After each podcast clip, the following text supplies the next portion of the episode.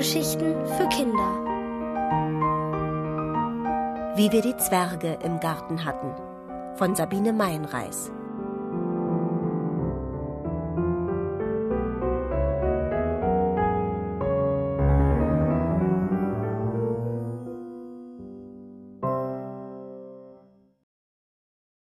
Das Abschiedsfest. Es ist schon eine Weile her, da hatte ich eines Morgens die Fußspuren eines Zwerges in unserem Garten gefunden. Sie führten zu dem kleinen Haus, das ich gebaut hatte. Ich freute mich natürlich riesig, dass er bei uns eingekehrt war, und bemühte mich, ihm den Aufenthalt bei uns so angenehm wie möglich zu machen. Später kamen auch seine Zwergenfreunde zu uns, und, obwohl ich sie nie sehen konnte, waren wir Freunde. Bis eines Tages der Reiter erschien. Das heißt, bis ich seine Pferdespuren neben denen meiner Zwerge in der Erde fand. In den letzten Wochen jenes Sommers ging es Mama nicht gut. Sie hatte immer noch keine Arbeit gefunden. Herbert, Mamas Freund und ich verstanden nicht, was sie daran so beunruhigte. Wir waren froh, dass sie zu Hause sein konnte aber sie war sehr unausgeglichen. Sie fuhrwerkte durch alle Ecken, wischte und putzte, und ich musste schleunigst mein Spielzeug in Sicherheit bringen, sonst räumte sie unter meinen Schlümpfen auch noch auf. Ich konnte sie nicht begreifen, aber sie tat mir leid.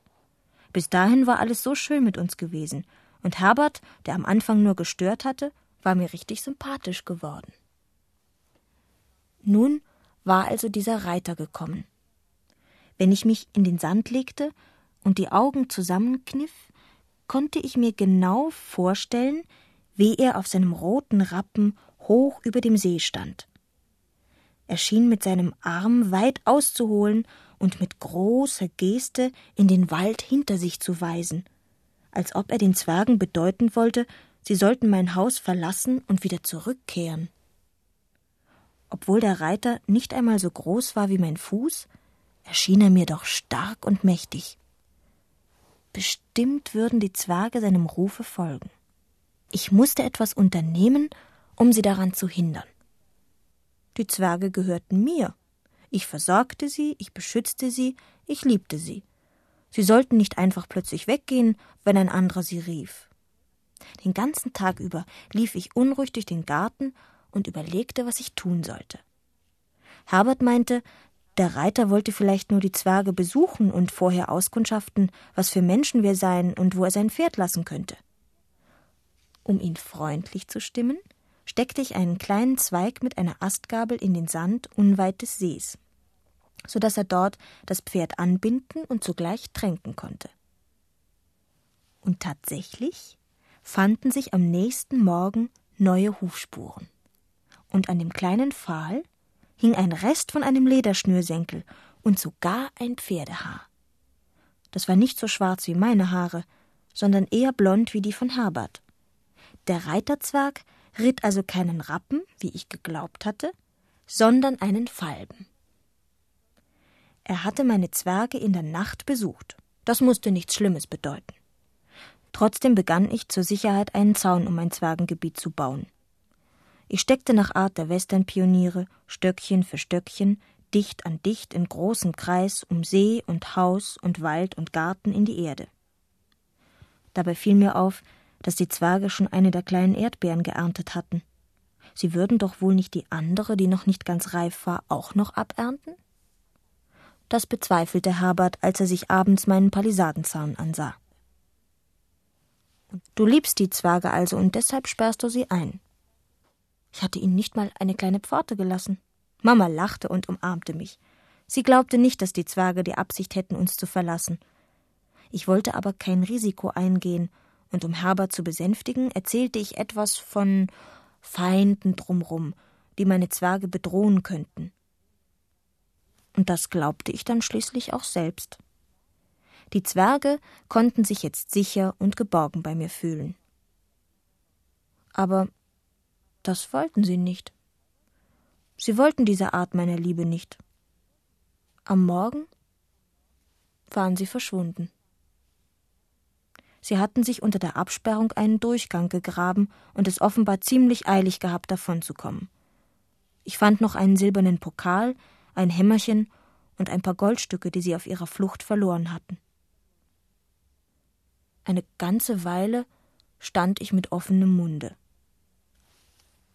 Ich konnte mein Unglück nicht fassen und starrte auf die Spuren, die sich im Sande verloren. Dann musste ich mich hinsetzen. Geistesabwesend begann ich, die Zaunstöckchen aus dem Sand zu rupfen. Dann ebnete ich das Haus ein und den kleinen Wald, den ich für sie aus den kleinen Zweigen gesteckt hatte. Als ich die zweite, noch etwas unreife Erdbeere in den Mund stopfte, konnte ich die Tränen nicht mehr zurückhalten. Ich lief in mein Zimmer und dort blieb ich bis zum Abend. Dann kam Mama und fragte mich, ob ich auch diese seltsamen Geräusche hörte. Wir öffneten das Fenster und horchten hinaus. Durch die Dunkelheit des Herbstabends schwirrte etwas wie eine zarte, ferne Musik. Es war schon etwas dämmerig, und so konnte ich erst nach und nach erkennen, was da auf meinem Teich geschah. Durch den Nebel bewegten sich viele kleine und größere weiße Segel, die von einem flackernden Licht erhellt wurden. Sie feiern ein Fest, sagte meine Mutter. Ein Abschiedsfest. Die Zwerge hatten sich aus den Palisaden Flöße gebaut und darauf Feuerchen aus Kerzenstummeln entfacht. Ich mochte nicht hinausgehen, sondern blieb ganz still am Fenster. Den Winter verbringen die Zwerge in ihren Höhlen, hörte ich Mama leise sagen. Dort ist es warm und sie fördern neue Schätze. Bergkristall, Malachit, Amethyst und Mondsteine. Das ist ihre Arbeit. Wenn du sie mit deinem Zaun nicht so erschreckt hättest, wären sie noch ein paar Wochen hier geblieben. Aber im November, spätestens bis Nikolaus, wären sie auf alle Fälle weggezogen. Jetzt konnte ich mich endlich von Mama trösten lassen. Ihr tat es auch leid, dass die Zwerge nicht immer bei uns blieben. Später sind wir aus dem Haus am Waldrand weggezogen und ich habe nichts mehr von den Zwergen gehört. Herbert hat mir aber erzählt, dass sich bei ihm im Winter hinter den Büchern ein kleiner Hausgeist eingenistet habe, der nachts pfeift wie eine Maus und der komischerweise auch kleine Kökel hinterlässt, wo er sich aufgehalten hat.